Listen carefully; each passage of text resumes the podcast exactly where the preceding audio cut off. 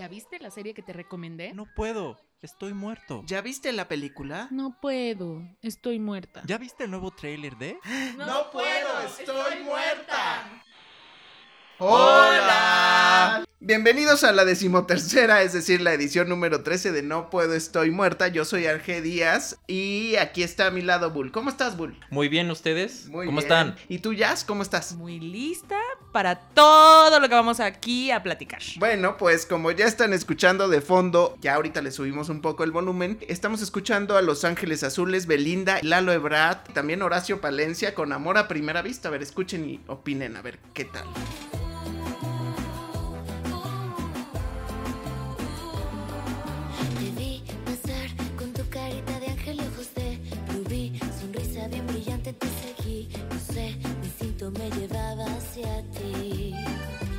Bien, pues a mí sí me gustó la fórmula de esta canción, pues eh, es una mezcla entre género urbano y cumbia y bueno, creo que se escucha bastante bien, ya nos estarán opinando ustedes en nuestras redes sociales, que recuerden que son por Instagram, Facebook y Twitter, no puedo podcast, ahí coméntenos si les gusta o no, y bueno, ya saben que también las colaboraciones así tan amplias también las hace Jonas Brothers, que ahora se juntaron a todos los latinos que pudieron para poder hacer su colaboración. Es que hay hambre. Hay hambre, sí. Sí, bueno, a mí me gustó cómo suena. Bull, ¿qué tienes que opinar al respecto? Continuando con lo que vamos a platicar hoy. En otro orden del En día. otro orden de ideas. Como pueden escuchar, Bull es muy exquisito en sus gustos, entonces juguemos con eso.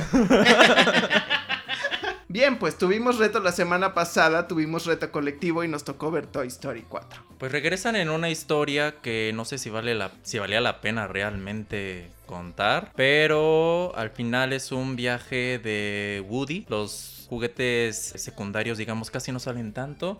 Es más como una Ni siquiera vos, no, sale es más como una introspección a Woody. Eso estuvo padre. Pero sí se siente un poco ya cansada la fórmula. Otra vez se pierde algún juguete. Tienen que ir a recuperarlo. Entonces sí sientes un poco que ya lo viste. Pero en cuanto al elenco, creo que Keanu Reeves. Aquí no lo aman mucho. Pero sí hace un Jazz. muy buen papel. Me gustó aclarar. su voz.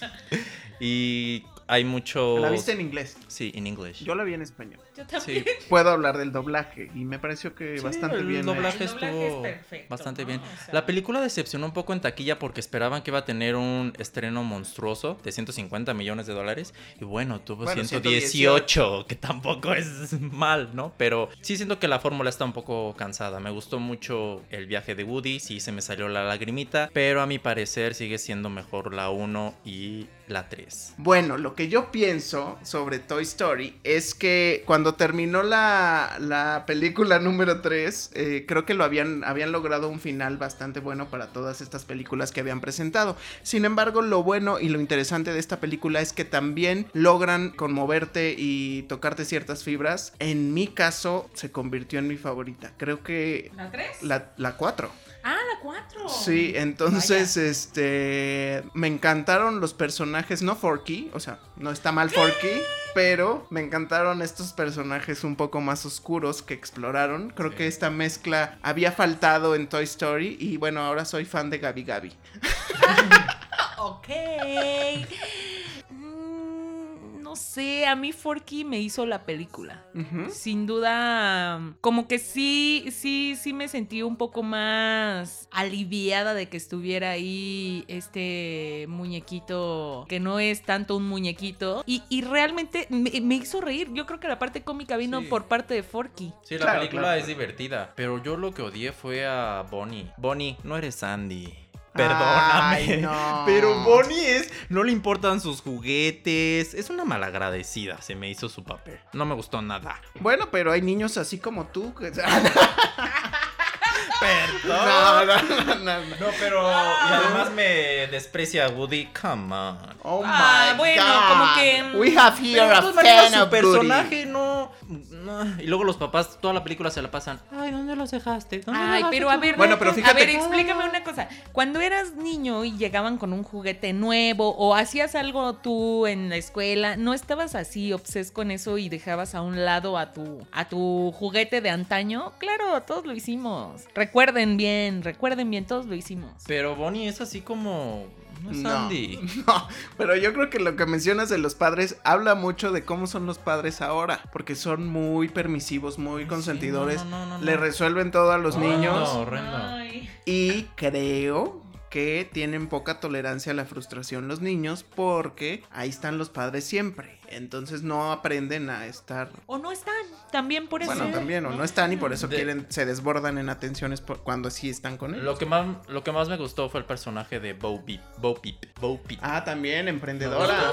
Porque mucho. también decían o se decía que iba a ser la villana de esta historia y todo el mundo estaba así como que un poco a la expectativa de que iba a ocurrir con eso. Pero ¿no? a mí me gustó que explicaran qué pasó con ella porque su desaparición siempre fue como que por qué de la nada ya no salió en Toy Story 3. Me gustó que explicaran eso y ella en general con Woody se me hizo muy encantadora. Que eso no es casual, o sea, yo creo que tenían la 4 Sí, yo muy también, pensada desde que desaparecieron a, desaparecieron a. Mm, ¿Será? Mm, No lo sé, no lo creo. Yo sí creo. No lo creo. Hollywood es eh, así. ah, sí, Disney. Disney. Sí, no de lo hecho, sé. yo creo que ya hasta está las 5. Yo siento, pero las cinco, según esto, ya van a ser los spin-off de Forky y de Boopy. Mm, Oh. Pero Bo Peep está... ah, no, spoiler, no, nada. Ay, Puri, ya vas a empezar. Ok. No, no, no, pero bueno, sí, ya sé, sé que para Disney Plus te vendrán. Disney Plus. Ah, exacto. Este, vendrán este, estas historias, o al menos se tenía ya considerado. Seguramente, mira, la verdad no es una franquicia que van a dejar morir. Pues no. Entonces, y por eso nos están presentando nuevos personajes, porque seguramente vamos todos a tener nuestro tenedor ahí, este, sí, no, bueno, transformado. no- todos podemos hacer un forky Todos quieren en un amigo fiel. Exacto. Este, oigan, pero díganme una cosa, cuando estaban eh, jóvenes, cuando vieron por primera vez Toy Story, ¿a ustedes les sí les transmitió esta idea de que realmente los juguetes cobraban vida o fui solo yo? A mí no me transmitió esa idea, pero sí me encariñé mucho con la película. O sea, yo no me imaginaba mis juguetes cobrando vida, sino realmente me gustaría que lo hicieran y me emocionaba la idea, pero yo sabía que, que ¿Ya eso eras no muy pasa. adulto? Sí, pues no, no tan grande, pero la película sí, yo creo que es de las Del películas 95 animadas que más he visto, porque era de verla y volverla a ver, o sea, sí era Ay, muy, sí. muy... Mira, la verdad es que en mi caso no tenía yo una relación tan estrecha con mis juguetes. Entonces, a- por eso yo creo que la 1 no me encantó tanto, porque no pude como vivir eso. Pero ahora conociendo los personajes y que justamente, aunque son juguetes, bien o mal tienen como una cuestión más madura. O sea, al final de cuentas Woody está en una situación más madura que me habla no solo de los juguetes, sino de una situación que puedes interpretar en otras cosas de la vida o, o que pasan en el día a día, ¿no? Entonces, por eso quizás es que me gusta más la 4. Pero, ¿qué te parece si les dejamos una encuesta para que nos digan cuál de su las favorita. Eh, cuál de las cuatro películas les ha gustado más? Y sí vale la pena verla en 3D, ¿eh? ¿La viste en verdad es que 3D? Sí, sí, sí, vale bastante la pena. Bien. Quedó muy bonito eso. Eh, también estuvimos, bueno, más bien no todos, pero Bull, como siempre va a la vanguardia, ya vio Annabelle 3. Sí, de juguetes bonitos nos vamos a Diabólico. Oh, Dios. Ajá. Annabelle 3, de regreso a casa casi casi. Eh, la película ya se siente igual, desgastada. No está muerta en estreno. Creo ¿No? que no, o sea, te Está agonizando en estreno. No, está- a- apenas pasa. Pero la película ya es la tercera entrega de Annabelle. Ujú. Creo que me gustó más la 2, la de La Annabelle 2 es la mejor. La 2 es la mejor. La 1 siempre se me hizo muy... X, sí. Pues la 3 vuelve al... Ah, Porque creo que la sí, 2... Citando a RuPaul. Eh. La 2 me gustó porque daban los inicios de, la sí. muñeca, pero aparte era en una qué. atmósfera diferente, con unas niñitas y todo. Sí. Aquí todo sucede en la casa de los Warren. Dejan un día sola a su hija, padres irresponsables, Sí, ¿qué onda, con la eh? niñera. Y yo ya, ya desde ahí, irresponsables, pero bueno. Bueno, eso hace que sea un poco inverosímil el Claro, guion. entonces guion. toda la película se desarrolla ahí. Obviamente hay escenas que sí te espantan, hay personajes nuevos que de seguro van a querer hacer películas también. Sale una novia diabólica, entonces a lo mejor ya viene la novia como la monja, entonces sí quieren como desarrollar más el universo. La película también es muy como de adolescentes. O sea, hay mucho humor de- entre ellos, hay mucho adolescente y dices como que no embona del todo. Es el debut como director de Gary Duberman, que él ha producido alguna de las otras películas, pero sí le falta, o sea, creo que la película tampoco tiene la gran atmósfera y se puede volver tediosa a lo largo que pasa. Ok, lo puedes omitir entonces. Un estreno O la que- puedes ver en... en casa. en casa.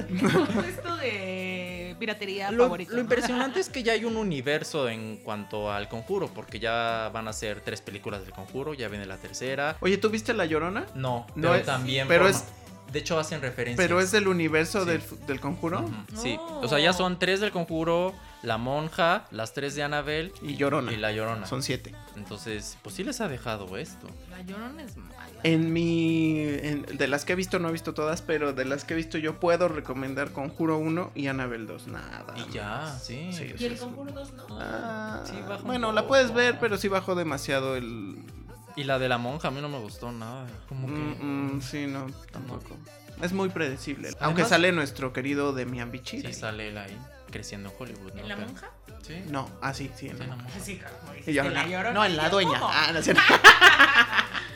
Bueno, para, para Annabelle regresa a Vera Farmiga, pues su personaje que repite del conjuro, igual que Patrick Wilson como Ed Warren. Y me gustó la niña McKenna Grace, que ya la hemos visto en Yo Tonya, que salió el año pasado. O yo, Antonia. También salió en la, mal- en la Maldición de Hill House, una serie de la plataforma Ah, sí, de la N. Muy y buena. Esta chica, esta niñita como que está pegando fuerte. También salió una que se llama Gifted con Chris Evans, un don especial. Eh, es buena actriz ella, entonces, pero fuera de eso la película sí se queda un poco a deber, pero Bueno, si quieren verla con palomitas y espantarse, pues se vale. bueno. Eh, y también estuviste viendo, o qué nos puedes decir de Euforia. Euphoria. Euphoria es una serie que se estrenó en HBO. Está protagonizada ¿En por HBO Go o en, solo en Mm, la...? Cualquiera de las Ok. dos. Está protagonizada por Zendaya y también sale una chica. Que Zendaya eh, es la que vimos en la Met Gala con su vestido de Cenicienta, por si no la ubican. Sí, en el este gran Showman. Ah, en el- y sí, también The en Spider-Man, Showman. Ah, en las cierto, nuevas de. Spider-Man ella sale. Eh, la serie es creada por Sam Levinson, que ha hecho algunos episodios de American Horror Story. Oh my god. And Y what también else? es protagonizada por Hunter Schaffer, que no conozco mucho de ella, pero es muy buena en su Nosotros actuación. tampoco. así. Sí, es, Y todos con cara de ¿What? La serie es un retrato muy intenso de la problemática que enfrentan los adolescentes norteamericanos en cuanto al uso de drogas, Ok. Ay. al sexo y a la violencia, incluyendo violencia doméstica. Ok. El personaje principal es el de Zendaya, es una chica que se la pasa consumiendo drogas, de hecho tiene una sobredosis que la deja en el hospital, se recupera, pero ¿qué es lo primero que hace? Volver a Pues entonces no se recuperó. bueno, no se recuperó. O sea, sale de la rehabilitación, Y lo que hace engaña a su consumir- mamá. Y también en la película dices, ¿qué pasa? Ella está teniendo un viaje de drogarse. Tiene su amiga que también se la pasa teniendo relaciones con. Quien quiere. Con quien quiere, con hombres muy maduros en... De hecho sale el actor Eric Dane, que yo lo ubico de Grey's Anatomy. A ver. Es uno de los, Ah, doctor, de los doctores. sí. En Oh. un personaje muy ¿No intenso. es Max Timien? Mark Sloan. No, ese es otro. Este no recuerdo Ah, cuál es el nombre que hace en Grey's Anatomy. Sí, Mark Sloan. Ok. Sí. Entonces, un personaje súper fuerte. Sale casi completamente desnudo. Si- hay muchos desnudos. Casi completamente. Sí, hay muchos desnudos O tanto de mujeres. Sí, casi. él sí, sí, sí. También hay muchos desnudos frontales de hombres. Entonces. Ay, qué nervios. Sí está Por si fuerte tienen la curiosity. Está fuerte la serie, pero como que también es bueno ver ese tipo de cosas porque como que luego en películas adolescentes no lo tratan así o lo tratan como que muy superficial. No, aquí sí se ve fuerte. También dices en varios momentos dónde están los papás. Claro. Porque la chava esta no llega a dormir y la mamá, no sé, yo estaría buscando a mi hijo 24 horas. Y ¿no? por eso no tenemos hijos. Pues sí, por eso yo creo, ¿verdad? Porque Oye, ¿y cuánto duran los capítulos? como 45 minutos. Bueno, está bien. Gracias. Sí se me Ah, antojó, órale. pero. híjole. Véanlo y ya decidirán. Ok, muy bien. Da mucho que, de qué hablar. Oye, eh, bebecita de luz, eh, Jazz. Dígame. Y tú viste a Daniel Sosa en la plataforma de la N, ¿no? La pasión. La pasión. Es como un viento inquieto que se convierte en libertad. Ah, es que Bull es hater de mis cantos. Sí, pero bueno, sí, vi al maleducado. Él es- es el segundo especial de stand-up que hace Daniel Sosa.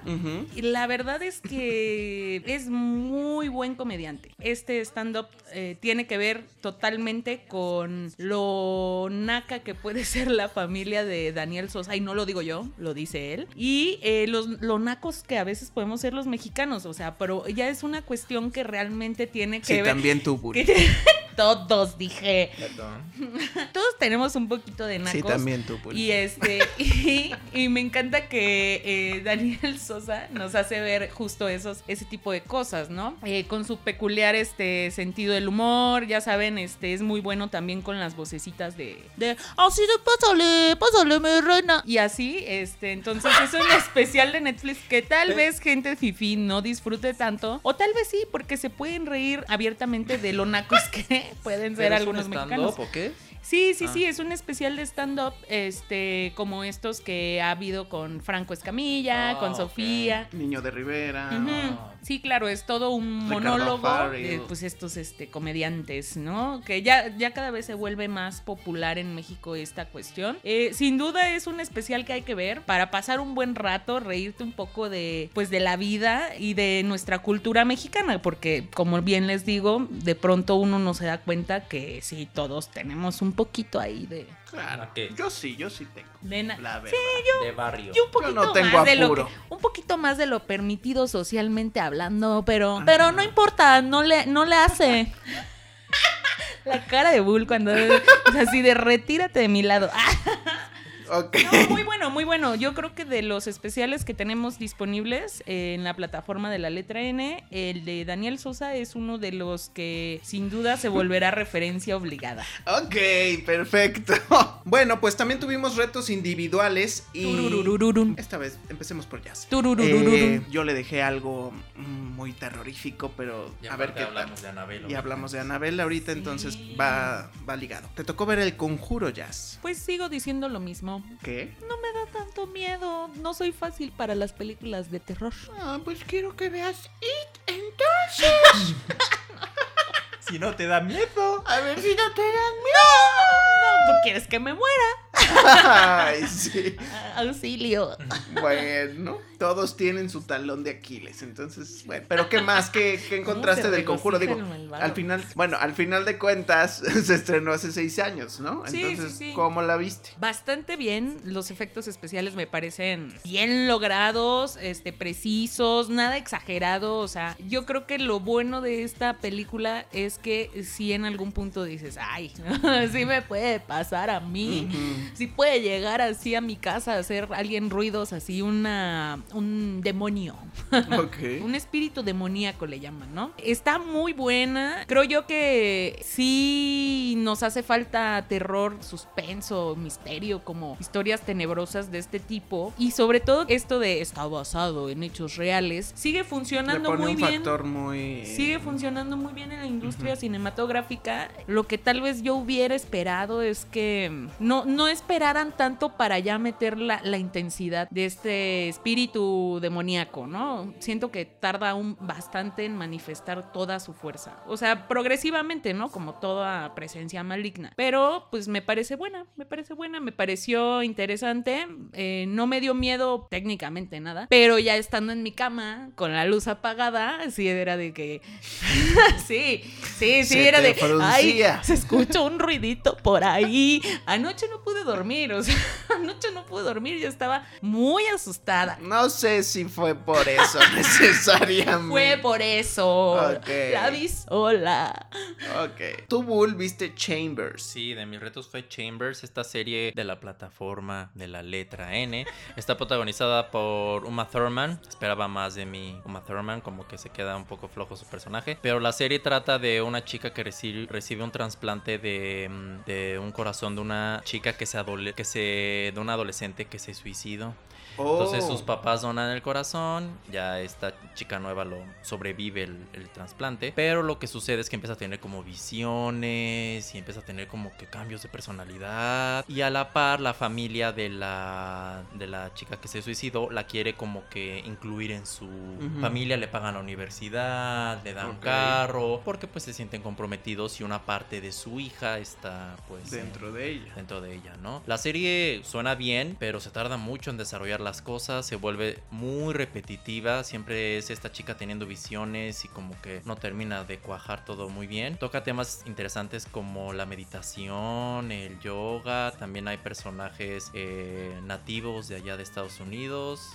Creo que tiene Sí. bastante diversidad, Sí. ¿no? O sea, socialmente hablando. Pero sí me pasó justo eso que no es mala la premisa y creo No. que los actores tampoco son malos. De hecho, suena bastante interesante. Sí. Es un tema totalmente de ritmo. Yo cuando vi Sí, el, el- el adelanto de, de esta serie, que la tengo que ver, o sea, la tengo que ver porque la tengo que ver. Y sí, la vi recién se estrenó, pero realmente no, no, algo le faltó cohesión ahí, como que amarrar un poco más la, la trama. Esta onda de misterio como que tampoco les terminó de... de ¿Tú ya la de viste quedar bien. completa? Mm, sí, ya también, pero no... No, no, o sea, no mm, mejora, pues. No, no. No, y Y- realmente... y no creo que la ¿Quién sabe? Y luego aparte la, la serie termina, también toca temas como de estos cultos siniestros y cosas así. Y al final como que lo dejan pues en suspenso para una segunda temporada, pero pues dices, se tardaron mucho para llegar a eso y como dices tú es un pro- problema de ritmo. O sea, sí tiene, sí hay escenas de repente así que dices, Hay wow, qué padre, hay potencial, pero nunca te da miedo, eso es un hecho, nunca te da miedo. Faltó más, o sea, tiene un ritmo lento y esos 10 episodios pudieron haber sido 5 y la historia pudo haber sido más ágil mejor contada. Bueno, pues a mí me tocó ver Big Little Lies eh, a través de la plataforma HBO Go. Me pasó un poco lo mismo en el primer capítulo. O sea, el primer capítulo de pronto es como, bueno, ¿y qué más? Como que se enfrascan mucho en presentar a los personajes. Sin embargo, si logran pasar el primer capítulo, vean el segundo, que es cuando ya empiezan a suceder las cosas para entender un poco lo que está pasando en este, pues, ¿cómo le podemos decir? Monterrey. en Monterrey. Bueno, está protagonizada por um, Nicole Kidman, está también eh, Shailene Woodley, Reese Witherspoon. Bueno, en la segunda temporada ya es cuando está eh, Meryl Meryl, Streep. Pero yo no, yo no he llegado ahí. Gran reparto. Gran reparto. Gran. reparto. Entonces, te remite un poco a lo que ocurría con Desperate Housewives, algo así, pero, Se me hace que la tengo que ver. Sí, la tienes que ver. pero Más muy fuerte, oscura. Muy oscuro. Oh, Sí, o sea, para empezar los conflictos, los primeros conflictos que plantea son de los niños, que siempre dicen que cuando haya conflicto entre niños, que los adultos no se involucren, porque al final los niños se perdonan, pero los adultos terminan peleados, ¿no? Eso siempre lo dicen, pero aquí pues no pasa, pasa todo lo contrario. Entonces, a partir de los conflictos que ocurren en una escuela, que pareciera que es como la única escuela del lugar, no es así, pero así es como Sí, uno lo entiende Como en un ese pueblito. universo, ajá. Es como un pueblito, entonces a partir de ahí, pues estas mujeres, eh, algunas son amigas, otras ya, se, ya empiezan a ser enemigas, de- eh, empiezas a descubrir secretos de cada una de las casas, por eso es que se parece un poco a la narrativa que tenía Desperate Housewives. A partir de ahí empiezas a conocer que todas como que van guardando ciertos secretos. Eso es lo interesante. De pronto no te imaginarías, sobre todo en el hasta donde voy, sobre todo el personaje de Nicole Kidman, nunca te imaginarías que esté viviendo lo que está viviendo. Entonces ya después lo vas descubriendo y sí creo que su gran problema es el primer capítulo porque es el, el capítulo que te tiene que enganchar. No es malo, pero tiene un ritmo muy lento. Y sí te deja con ganas de ver el segundo, pero dices, si el segundo no está bueno, la dejo de ver. El problema es que el segundo ya está muy bueno. Entonces sí, la... Y lo bueno de la serie es que son seis episodios, entonces tampoco lo alargan. Si todo se resuelve en la primera temporada, está basada en un libro y es muy fiel, pero sí había un poco de controversia si realmente era necesaria la segunda temporada. Pero parece que lo están resolviendo bien, ¿no? ¿O no? Parece, yo todavía tengo mis dudas, apenas van dos episodios. Meryl Streep es magistral, pero sí me hace falta ver más para para poder opinar si, y si, si valía la pena una segunda temporada. La primera temporada se me hizo muy buena, continúa viéndola, vas a ver, o sea, termina excelente y habla de muchos conflictos internos que tienen estos personajes. Y la segunda ya veremos cómo termina. Está muy interesante. Los capítulos sí son largos, también hay que decirlo. eh, son de más de 40 minutos. Pero obviamente todas los- las que mencioné son excelentes actrices. Entonces, y están acompañadas de otros actores también que son bastante buenos. Eh, bien, Dale, la Pues bueno. ver, la quiero Vela, vela. Vela, vela. También rápidamente habla mucho de cómo estos actores, o sea, hace muchos años no los verías haciendo trabajo en televisión. Está increíble. Ajá, entonces, ah, pero ahora la televisión y canales como HBO dan ya la apertura para hacer otros temas más fuertes que no ves en cine. Pero es que ya no es la televisión. Ellos ya no están pensando en tele. O sea, ya pasan en tele porque pues así lo decide la televisora o su productora. Pero están pensando en plataformas digitales, que es donde está la gente realmente consumiendo el contenido. Entonces, por eso estos grandes actores están dando la oportunidad de participar en series de este tipo. Es que creo que también ya la diversidad de los formatos en los que se presentan en las historias representan también un reto para los actores. O sea, esto que comentamos de es más lento o no tiene buen ritmo o, o tiene muy buena agilidad. eh, tiene también que ver con pues eh, todo el trabajo que hay detrás, ¿no? La dirección que reciben los actores y la capacidad que tienen de llevar a sus personajes hasta el lugar donde tienen que estar exactamente para transmitir todo lo que, lo que hay que contar, ¿no? Pienso que también es ahora más eh, evidente que eh, hay buenos contadores de historias en todos los lugares. Entonces ya se dieron cuenta, porque antes sí estaba como más marcado el actor de televisión, eh, sobre todo en Estados Unidos hablo, porque aquí como sí. que sigue siendo un poco así. Pero eh, el actor de televisión contra el actor de cine, ¿no? Entonces este, regularmente el que hacía cine solo hacía una participación en un sitcom o algo así, ¿no? Exacto. ¿no?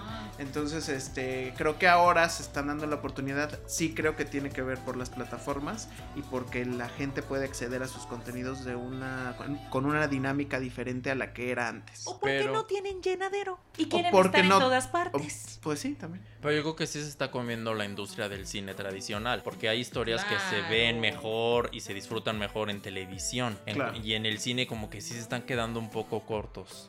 Pues es que sí, al, al final del día también esa era la protesta, ¿no? En, en los premios Oscar con todas estas nominaciones de Roma. Eh, que si esto y los premios que recibieron implica también la modificación de la forma en la que cómo vemos cine actualmente, ¿no? Eh, tiene que ver todo, es como cuando llegó el DVD a tumbar a, la VHS, como, como lo hizo la VHS con el formato beta. Tiene que ir modificándose, nos guste o no a todos, porque a mí sí me gusta ver algunas cosas en cine y algunas sí en plataformas. Creo que sí va a ir cambiando y justo la, la medida de todo esto lo tienen las plataformas digitales, los, las plataformas de streaming, porque son los que están justo obligando a que la medida de la calidad vaya en aumento, ¿no? Bien, pues ya se está acabando nuestro episodio número 13 y vamos a hacer los retos de la próxima semana. Y como reto colectivo hemos decidido cambiar de plataforma y ahora vamos a ir a la plataforma AP. AP suena bien. la plataforma AP, que es aquella que ustedes conocen como Amazon Prime. y bueno, esta plataforma, ahí encontramos una serie que se llama Good Omens. Y esa es la que vamos a ver los tres para poderla comentar la próxima semana. Tan, tan. Y bueno, en, las, en los retos individuales, Bull, ¿a quién te toca retar? Me toca jazz. Y también quiero que veas... Tengo miedo. No, quiero que veas en AP. en la En plataforma. AP, en la plataforma AP. Quiero que veas This Is Us. Ok, muy es bien. una serie que ha pegado mucho y quiero que me des tus opiniones del primer capítulo. Y estoy emocionada, la quiero ver. ¿Y tú, Jazz? ¿Qué me vas a recomendar? ¿O a pedir? Y te voy a encargar muchísimo, porque es una de mis favoritas. Te voy a encargar muchísimo que veas Archer. Una de mis favoritas. Una, una animación Ok. eh, de estas que me encantan, con tono súper sarcástico. Y yo creo que te va a gustar. El reparto eh, está muy bueno y creo que vale la pena totalmente respetar el idioma original. Muy bien, pues Bull, llegó el momento. La hora chingüengüenchona. Te voy a dejar ver una pieza. Una pieza. De arte. Una Ahorita sacas serie, un mo- no. monóculo. Mira, tuvo mucho éxito en México. Bueno, muchos mexicanos, hasta el taxista me decía que era estaba bien lograda. Ay, Dios. pues, Por eso, o sea, yo la vi, no coincidía necesariamente, pero mucha gente decía que estaba muy bien. El. Señor de los Cielos. No, vas a ver, por eso quiero tu opinión. Recuerden que es muy difícil recomendarle cosas a Bull porque él va un paso adelante, va como tres adelante de uno. Entonces, vas a ver la serie coproducción de Sony y Televisión Azteca, Tan, tan. la versión mexicana de Rosario Tijeras. Caesars. Caesars. La encuentras en la plataforma de la N, por si acaso preguntabas Ok, dónde, la ¿dónde? encuentro. Ahí la encuentras. Oh, perfecto. Y quiero saber tu opinión. Qué emoción. Igual te sorprendes, no lo Igual, sé. lo En sé. una de esas Me terminas diciendo fan. yo soy Rosario Tijeras. Si ustedes tienen comentarios acerca de la serie, pues váyanselos diciendo a Bull, váyanle dando sus Vayan spoilers. Spoiler. y bueno, pues esas serían nuestros retos del individuales de la próxima semana. Bien, pues hemos llegado al final de nuestro episodio número 13 de No Puedo Estoy Muerta. Yo soy Arge Díaz. Muchas gracias, Jazz, Vaya todos. Bull. Gracias. Bueno, y no olviden seguirnos en nuestras redes sociales, Instagram, Twitter y Facebook en No Puedo Podcast. Bueno, perfecto. nos escuchamos la próxima semana. Bye. Bye. me? Me gusta estar muerta. Me gusta estar Ya, ya, ya.